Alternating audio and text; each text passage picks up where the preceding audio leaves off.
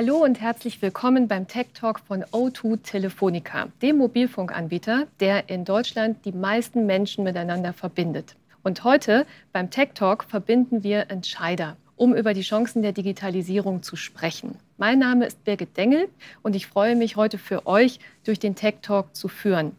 Bei O2 Telefonica gehört es zur Unternehmenskultur, dass wir du zueinander sagen. Deshalb tue ich das hier heute auch im Tech Talk.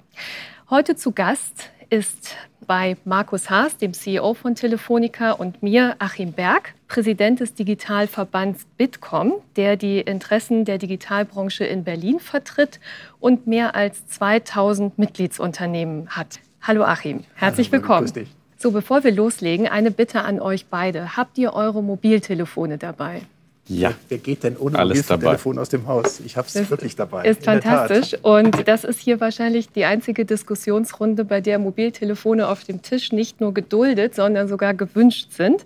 Also ihr habt sie schon rausgelegt, das ist klasse, weil wir gleich noch am Ende was damit vorhaben. Aber so ist das schon mal super, gefällt mir. So, wir sprechen heute über den Wirtschaftsstandort Deutschland, wie weit er vorne ist und welche Rolle die Digitalisierung in Deutschland spielt. Erste Frage an euch beide.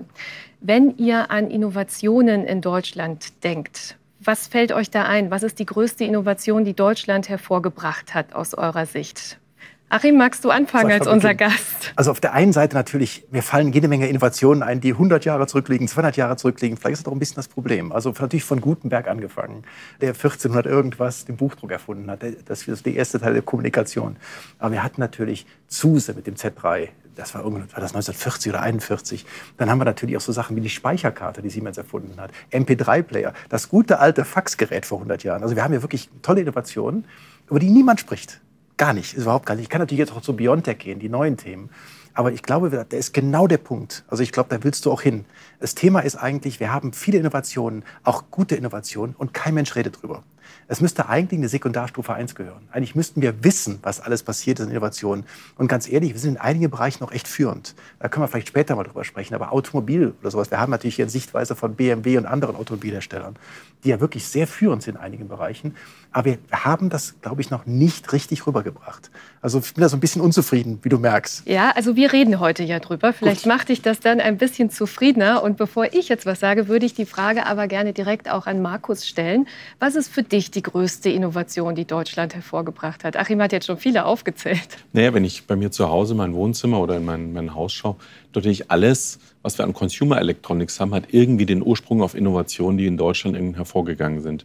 Wir haben nur irgendwann aufgehört, natürlich Dienste darauf zu entwickeln und Services zu entwickeln, mit denen wir diese ganzen Dinge bespielen können. Egal, ob das jetzt der Fernseher ist, der Computer oder irgendwelche fantastischen Küchengeräte. Das heißt, die Plattformen und das Weiterzudenken in die digitale Welt zu führen, das haben wir irgendwo verloren. Aber in gegenständlichen Innovationen sind wir großartig. Das ist ja genau das, was das Problem ist. Wir haben tolle Innovationen, aber wir kriegen sie nicht auf die Straße. Wir kriegen sie nicht auf die Straße. Da gibt es auch ein paar Zahlen dazu. Ich habe ein bisschen nachgeschaut und äh, es gibt unter anderem eine Studie aus dem Vorjahr, die besagt, dass unter den 50 innovativsten Unternehmen der Welt gerade mal fünf Deutsche sind.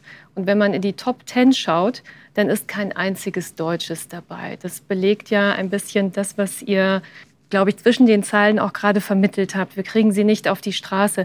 Was fehlt uns denn, um sie auf die Straße zu bekommen, aus eurer Sicht? Also erstmal widerspreche ich hier. Wir haben durchaus, auch wenn das die Zahlen da sind, aber es gibt durchaus Innovationen, wo wir echt führend sind.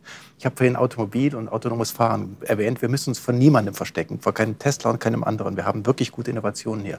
Das gleiche Thema in der Medizintechnik. Da sind wir richtig gut. Also mit Siemens und mit anderen. Ich meine, wir haben ja hier auch ganz in der Nähe einige wirklich Highlights. BioNTech habe ich gerade schon genannt. Das ist das Positives. Was uns, glaube ich, fehlt, ist so ein bisschen der Mut. Was wir in Deutschland machen, ist, wir können immer nur Gutes besser machen. Da sind wir richtig gut drin. Aber so einen Sprung mal, mal wirklich zu überlegen, was muss ich anders denken, wie muss ich digitaler denken, da tun wir uns unendlich schwer. Also das Gute besser machen können wir, aber so richtig neue Dinge, auch versuchen, auch mal Risiko gehen, da tun wir uns schwer. Das ist vielleicht ein Mentalitätsthema oder vielleicht sind wir auch einfach nur zu satt. Markus, sind wir zu satt in Deutschland? als Vertreter eines Unternehmens? Ich glaube, der Wille, das Land voranzubringen und zu gewinnen, auch im globalen Wettbewerb, der ist da was mir immer auffällt auf kommunaler Ebene. Jede Stadt hat inzwischen eine Park-App oder der öffentliche Nahverkehr ist digitalisiert. Also diese kleinen Use Cases, die kriegen wir schon hin. Aber wenn es dann darum geht, das große Ganze zu bauen oder Beispiel eine E-ID, kommen wir bestimmt später auch nochmal dazu. Als wenn es darum geht, viele Stakeholder zusammenzubringen und dann mutig Entscheidungen zu treffen, 80, 20, nicht immer gleich die komplette Version zu bauen, da fliegen wir dann meistens aus der Kurve. Aber so im Kleinen, also Dinge zu entwickeln, zu testen, da sind wir schon ganz gut. Also jede Kommune geht, glaube ich, digital stärker im Moment voran, als wir es mit den ganz großen Brettern voranbringen können. Und insofern der Wille ist da, aber uns fehlt so ein bisschen, glaube ich, auch der Mut, es auch dann wirklich zu tun. Ja, was mir auffällt bei dem, was ihr jetzt sagt zum Thema Innovationen und auch digitale Innovationen, ist, ihr bleibt ja in der Unternehmenswelt. Also welche Innovationen haben Unternehmen hervorgebracht? Markus, du hast die Kommunen angesprochen, aber ja jetzt nicht das große Ganze, also die Bundesregierung. Die Regierung, die wir jetzt haben, ist noch nicht ein ganzes Jahr im Amt. Es gibt seit Juli ein äh, Gesetzentwurf zur Gigabit-Strategie, der jetzt verabschiedet worden ist vom äh, Bundeskabinett. Verbindet ihr damit denn eine Hoffnung, dass sich jetzt was ändert, also dass wir es jetzt auf die Straße kriegen? Da sind Quickwins drin, die muss man heben. Also zum Beispiel Genehmigungszeiträume deutlich verkürzen, von 18 auf drei Monate. Mit Fiktionen zu arbeiten. Ich darf bauen und wenn es nicht genehmigungsfähig ist, baue ich zurück. In der Frequenzpolitik hätte ich mir vorstellen können, dass man gleich auf die Verlängerung springt und nicht erst noch eine Schleife von anderthalb Jahren dreht. Also es sind kleinere Details. Die Richtung stimmt. Wir wollen Glasfaser überall haben bis 2030. In kleinen anderen Ländern sind wir da schon zehn Jahre früher. Aber im Wesentlichen, dass digital Vorfahrt hat, der Wille ist da. Man hätte sich an der einen oder anderen Stelle noch ambitioniertere Ziele setzen können. Das ist der eine Teil. Und der andere Teil ist, es geht natürlich jetzt auch darum, die Dinge umzusetzen. Das Paket ist jetzt auch schon wieder fast ein halbes Jahr her, als es announced wurde und bekannt gegeben wurde. Und jetzt geht es halt darum, wann kommen denn jetzt die Genehmigungsvereinfachungen? Wann sind die Gesetze auf dem Weg? Wann muss ich nicht mehr 18 Monate auf eine Baugenehmigung warten? Das heißt, das ist jetzt die nächste Phase. Und da kommt es jetzt wirklich auch auf, ja, auf die mhm. Delivery an. Ne? Ja. Aber wir haben ja, muss man Folgendes überlegen, die Mobilfunkanbieter haben in Summe zwischen 10 und 12 Milliarden Euro, die die im Jahr verbuddeln wollen oder aufbauen wollen. Das heißt, wir reden hier bei 50 Milliarden in den nächsten fünf Jahren oder vier bis fünf Jahren. Diese riesige Summe da muss sich doch der, die Bundesregierung muss sich doch freuen über diese Größenordnung. Deshalb bin ich überhaupt kein Freund davon, da wo eh privatwirtschaftlich ausgebaut werden kann. Warum wird denn da nicht ausgebaut? Das kann man doch der Wirtschaft überlassen. Doch lieber da, wo wirklich diese blinden Flecken sind, wo es sich nicht lohnt für euch oder für andere. Da müsste doch eigentlich das Geld hinfließen. Da müsste auch die Subvention hinfließen. Du hast gerade eine Sache gesagt. Wir haben über 1000 Standorte, die in der Genehmigung hängen. Und ich höre permanent, es soll schneller gehen, es soll besser gehen. Was passiert? Nichts. Wir reden seit mindestens vier Jahren davon, dass wir schneller werden wollen. Alte Bundesregierung, neue Bundesregierung. Ich glaube, wir möchten einfach mal alle Taten sehen. Das ist, glaube ich, der Punkt. Das ist das Thema, was ich eigentlich bemängele. Ich finde auch jetzt die Gigabit-Strategie finde ich gut. Ich finde auch die Zusammenarbeit gut. Ich finde auch, dass alles, auch, was drinsteht, ist wirklich. Aber ich möchte jetzt einfach auch mal sehen, dass wir da vorankommen. Und das ist so ein bisschen mein, ich will nicht sagen mein Frust. Es ist so viel Geld da. Die Mobilfunkanbieter wollen, die Telefonanbieter, Telekomanbieter wollen was machen. Und wir machen es nicht das ist das, was mich so ein bisschen stört. Und ich meine, das müsst euch doch noch viel mehr auf die Palme bringen. Also ich denke, ähm, was passiert ist in den letzten Jahren, dass nochmal wirklich private Investitionen nach Deutschland fließen, das ja. war immer so ein Hemmnis. Der Standort ist attraktiv und die Investoren rennen uns die Bude ein, um mit uns in passive Infrastruktur zu investieren. Aber wir müssen natürlich jetzt wirklich diese Genehmigungszeiträume, das ist ein sehr, hört sich sehr langweilig an, ne? Ja. aber es ist ein wirklich ein Katalyst, der uns wirklich nach vorne bringen kann. Wir stehen oft am Start, laufen mit hoher Drehzahl und kommen einfach nicht voran. Egal, ob das jetzt Brückenunterführungen sind, ob das die Versorgung von Tunneln der Bahn sind, ob das die Bahnversorgung an sich ist.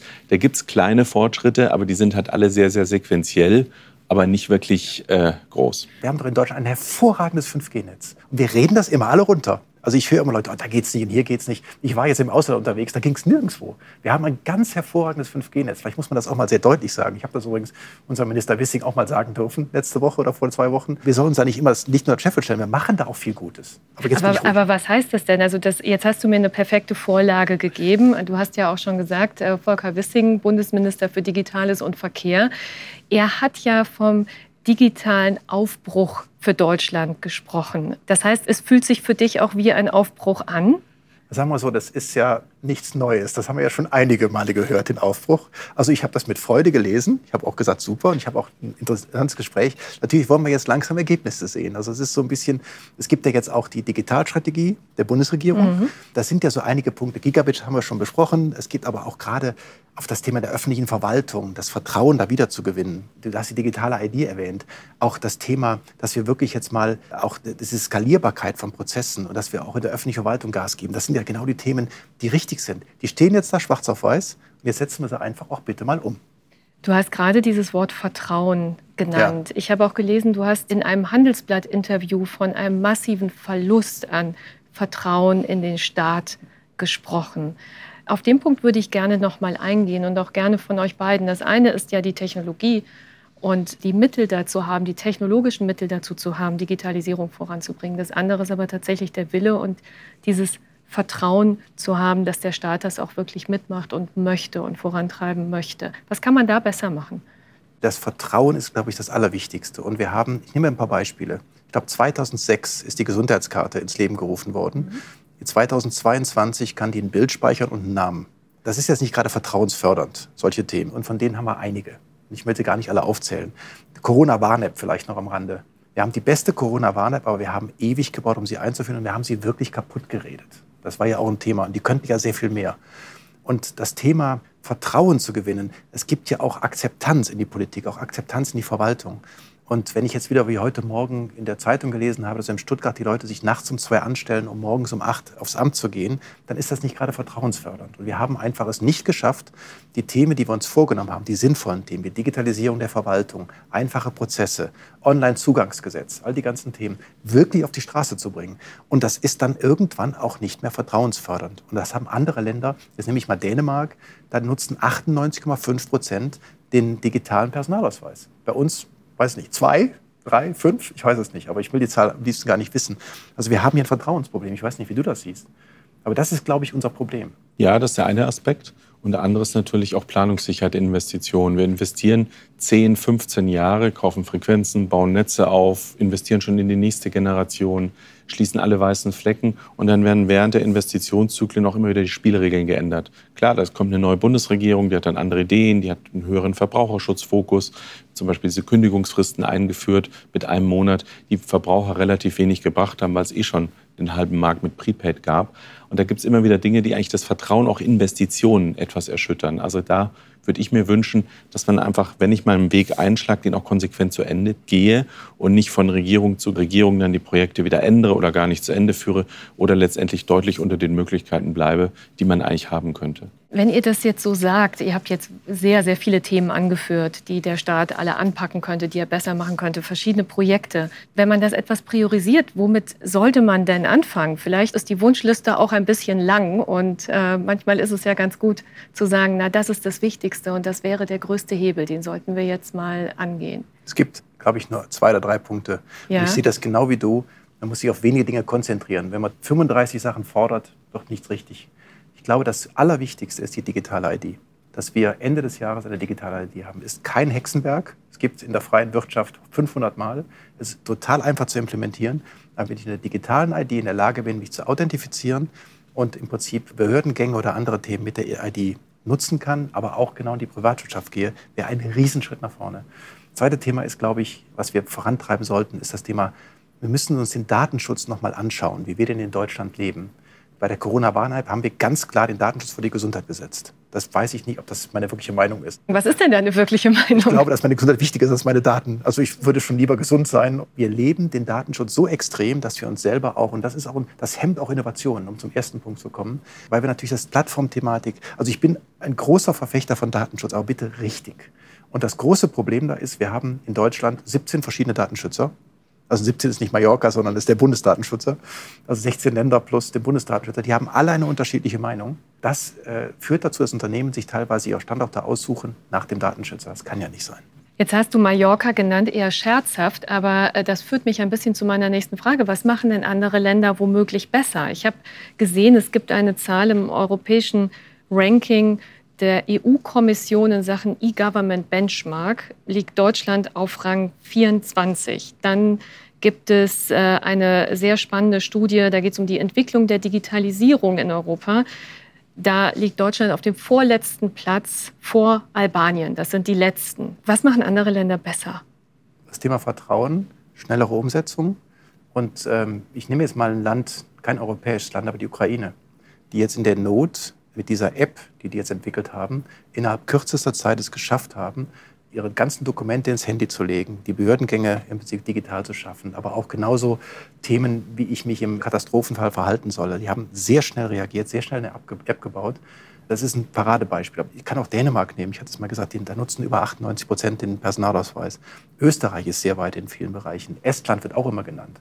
Also man sieht ja viele Beispiele, auch wenn die Länder etwas kleiner sind. Man sieht ja, dass man durch konsequentes äh, Durchgreifen und auch Vorgehen, gerade in der Digitalisierung der Verwaltung, wo wir übrigens vom 26., vom 28. Platz liegen, also auch ein Abstiegsplatz, man sieht ja, dass es gar nicht so schwer ist. Und ich habe jetzt nochmal digitale ID nochmal. Es ist nicht schwer, eine digitale ID einzuführen. Es gibt genug Möglichkeiten. Es gibt Unternehmen, und ich bin mir sicher, O2 hat auch eine. Das ist nicht schwierig. Und wir tun uns unendlich schwer, das zu machen. Wir wechseln permanent wieder die Ansätze und gehen hin. Dann haben wir natürlich den Föderalismus, der auch die Sache nicht vereinfacht. Und jetzt komme ich vielleicht zu einer Aussage, vielleicht ist die etwas provokant. Aber ich glaube, wenn, wenn ein Chef eines Unternehmens etwas wirklich will, dann schafft er das auch.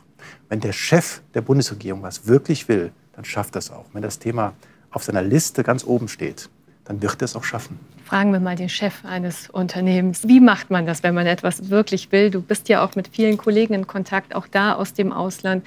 Wie macht man das, dass man das Thema jetzt wirklich vorantreibt? Aus CEO-Sicht. Also ich glaube, die richtigen Prioritäten setzen und dann aber auch wirklich die Köpfe zusammenzubringen, egal ob sie jetzt zuständig sind oder nicht. Also ich glaube, ich muss mir erstmal von den Zuständigkeiten lösen, weil die Digitalisierung hört ja nicht an willkürlichen Behörden oder Ministeriumsgrenzen auf. Das haben wir in der Vergangenheit oft gesehen. Und dann fängt jedes Ministerium an zu digitalisieren, weil natürlich auch jeder irgendwas tun will, ja, und auch sein Ministerium voranbringen will aber letztendlich einfache Dinge und dann letztendlich auch demjenigen eine carte blanche zu geben. Er kann alles andere overrulen. Also es ist eine Leadership-Frage. Wenn ich alles alleine und im kleinsten gemeinsamen Nenner vorangeht, dann wird es nie was werden. Ich würde noch gerne Achims Punkt verlängern. Was machen andere im Ausland besser? Was wir klar gesehen haben, die Länder, die Mobilfunkfrequenzen nicht versteigert haben, die haben heute die beste Infrastruktur. Die Länder haben sich sehr klar positioniert und gesagt, ich will die beste Infrastruktur, ich brauche überall Mobilfunk, ich will überall Glasfaser haben. Da haben wir gesehen, dass insbesondere die nordischen Länder die Mobilfunkfrequenzen schon historisch gesehen immer eher verlängern. Das ist nicht umsonst, also die Unternehmen zahlen auch was, aber nicht in irgendwelche unkalkulierbaren äh, Frequenzversteigerungen gehen, dass die eine deutlich bessere Infrastruktur haben. Und das ist natürlich jetzt auch eine Chance, wenn ich jetzt frühzeitig verlängere, dann würden wir natürlich auch flächendeckend 5G ausbauen, könnten das viel schneller erreichen. Das hilft allen anderen Geschäftsmodellen wieder. Also das heißt, das sind Dinge, die kosten den Staat eigentlich nicht viel, die kann er relativ schnell entscheiden. Und das sind, glaube ich, mutige Schritte, die man jetzt braucht. Und letztendlich, wenn ich jetzt diese Prioritäten angehen würde, ganz klar ein Nee oder ein Nennen, die Möglichkeit zu geben, auch über den Föderalismus hinweg zu entscheiden. Weil das ist genau wie Achim gesagt hat, wir kommen so nicht weiter. Ich würde da gerne noch mal zurückschauen in die Geschichte Deutschlands, in die jüngere Geschichte. 2013, also neun Jahre ist es her, da haben wir den Satz gehört, das Internet ist für uns alle Neuland von der damaligen Bundeskanzlerin. Und das bringt mich jetzt zurück zum Thema Leadership. Wie sehr hat uns dieser Satz geprägt als Land? Fehlt uns da vielleicht die richtige Haltung, um das voranzutreiben? Also um unsere Bundeskanzlerin da oder ehemalig uns in Schutz zu nehmen, äh, sie war sehr wohl sehr interessiert an dem Thema. Äh, ich fände den Begriff etwas unglücklich, um ehrlich zu sein. Aber du willst auch was anderes hinaus. Ich glaube, dieser digitale Graben, den wir in Deutschland haben, wir haben ungefähr ein Drittel der Bevölkerung, die das Thema Digitalisierung ablehnt. Das hat ja Gründe, weil ich mich nicht ausgebildet in dem Bereich fühle, weil ich mich unsicher fühle. Das sind ja irgendwelche Gründe, die in Anführungsstrichen auch einfach zu beheben sind. Und das ist, glaube ich, unser Problem. Also wir haben schon zu neuen Technologien und Neuigkeiten, das ist wahrscheinlich das, was du bestätigen kannst bei dir, haben wir eine gewisse Aversion. Es gibt sehr viel Technikaffine, aber es gibt ungefähr ein Drittel. Und dieser Graben ist für uns kritisch. Das ist nicht so, als wenn man sagt, die da oder jene da, sondern dass wir diesen Graben haben, ist für uns ein ganz schlechtes Thema. Und das haben wir uns, es war ja teilweise en vogue zu sagen, ach, ich nutze kein Handy, brauche ich gar nicht. Oder ich nutze dieses nicht. Und das ist eigentlich, wenn man das mal nüchtern betrachtet, nicht sehr intelligent, das zu sehen. Und ich glaube, das abzuholen. Wir haben beim Bitkom den Digitaltag ins Leben gerufen, einfach mal um zu zeigen, was macht eine Feuerwehr, was macht eine Polizei, was machen die, die ganzen, was weiß ich, was Universitäten an Digitalthemen und was ist alles digital, um, die, um wirklich mal die breite Masse daran zu gewöhnen. Und das ist, glaube ich, unsere Aufgabe. Da hilft so ein Satz nicht wirklich, das gebe ich zu, aber das müsstet ihr eigentlich auch spüren. Ihr müsstet auch spüren bei euch in den Callcentern, dass da vielleicht teilweise ähnliches Verhalten ist, dass wir da wirklich einen Mangel an Ausbildung haben. Es ist heute schon noch so, wir geben dem Kunden die Wahl. Und zwangsweise Digitalisierung funktioniert in Deutschland nicht. Es muss, der Vorteil muss gesehen werden Und wir haben inzwischen einen E-Care-Share von über 80 Prozent. Der ist mhm. sehr, sehr hoch. Aber das hat sich über Zeit entwickelt. Positive Erfahrungen mit den äh, digitalen Diensten, die wir haben. Aber es ist eine Evolution, das ist schon richtig. Und was wir natürlich sehen ist, dass wir nicht die Frontrunner sind in Deutschland, egal was jetzt Smartphone-Penetration, das haben wir überall jetzt nachgeholt. Da sind wir inzwischen auch gar nicht mehr so schlecht. Aber grundsätzlich, wenn neue Technologien kommt, ist Deutschland eher, schauen die eher erstmal zu, funktioniert es, ist das wirklich notwendig? Und wir sehen nicht die Chancen der Technologie. Und Technologie ist eher, naja, das mache ich halt auch noch mit, aber es wird nicht als Teil der Lösung gesehen oder ich muss in Technologie gut sein, um bestehen zu können. Diesen Mindset, den haben wir noch nicht in vielen Bereichen. Wir haben vorgerechnet, dass man allein durch Digitalisierung bei der CO2-Einsparung der nächsten zehn Jahre, die wir uns vorgenommen haben, über 50 Prozent nur durch Digitalisierung erreichen kann. Wow. Also 56 Prozent. Das sind digitale Zwillinge, das ist intelligente Verkehrsführung, Smart Grid, also viele, viele Dinge, die man machen könnte. Man muss nichts anderes machen. Und das sind so Themen, die sollten wir endlich mal in Anführungsstrichen an einem Strang ziehen. Das ist ganz, ganz wichtig. Und da gibt es viele, viele Beispiele. Das heißt, äh, für dich ist noch ganz viel in Berlin zu tun, wenn es Studien und Gegenstudien gibt. Und da ja. gibt es wahrscheinlich noch viel Arbeit zu argumentieren, zu reden und die Themen voranzubringen, an einem Strang ziehen. Der Vorteil der Digitalisierung muss gesehen werden. Äh, natürlich beim Thema Nachhaltigkeit, beim Thema Innovation. Ich habe aber noch ein Thema, das ist ja irgendwie ganz naheliegen, Kommunikation und Austausch. Und damit würde ich unsere Runde hier gerne abbinden. Deshalb die Handys auf dem Tisch. Als meine letzte Frage an euch habe ich eine mitgebracht, die eigentlich ganz eingängig sein müsste für jeden. Wenn ihr die Digitalisierung Deutschlands mit einem Symbol, mit einem Emoji-Symbol darstellen müsstet, Wollt ihr mit uns teilen, welches das wäre? Achim schmunzelt jetzt schon. Ähm, bei wem darf ich anfangen? Wer ist schlagfertiger? Das Emoji gibt es nicht. Auf der einen Seite rennt da irgendwas voraus mit einem lachenden und einem weinenden Auge und es wird ganz feste zurückgehalten. Oh, da muss ich mal gucken, das gibt's das nicht. Ich, ich, ich, ich guck mal. Also das müsst ihr mal bauen. Also irgendwo stellt man ein Emoji vor, das lachend weinende Auge ist und von irgendeinem anderen Emoji zurückgehalten wird. Nee, da muss ich nicht mal schauen. Also nee, so kompliziert. nicht. Nee. Markus, ich hätte, eins, ich hätte eins mit einem Zeigefinger und einem Paragraphen drauf. Immer erstmal halt, geht das überhaupt? Dürfen wir das überhaupt? Was sind die Risiken? Das gibt's. Gibt's das? Dann zeige ich es. Okay, wir suchen es gleich. Ja, es klingt ein bisschen so nach dem rauchenden Kopf, aber wir, wir, schauen mal, was wir finden. Vielen Dank für den netten Abschluss mit den Emojis. Und weil wir ja hier im Hause eines Mobilfunkanbieters sind, äh, eine Bitte zum Schluss. Können wir noch ein Selfie machen? Natürlich. Bevor wir, gerne, gerne. bevor wir Tschüss sagen. Wer hat denn den längsten Arm? Das weiß ich nicht, ja, aber ich gehe in der Mitte. Mal. Oder genau. eigentlich muss was passieren. Genau. Dann machen wir es doch mal. Zack. Sehr gut. Kommen wir zu, zu dir. Dritt. Ja, super. Aber dann machen wir es dann, Na, wie machen wir es so? Mitte. Genau, ja, dann bitte. in die Mitte. So. Super, Alright. vielen Dank. Vielen Dank, liebe Zuhörer, liebe Zuschauer, dass ihr heute dabei wart mit Achim Berg, Markus Haas. Ich freue mich sehr auf das nächste Mal, wenn wir euch wieder zu Gast haben bei O2 Telefonica, wieder mit Markus Haas und einem spannenden Gast. Vielen Dank für heute.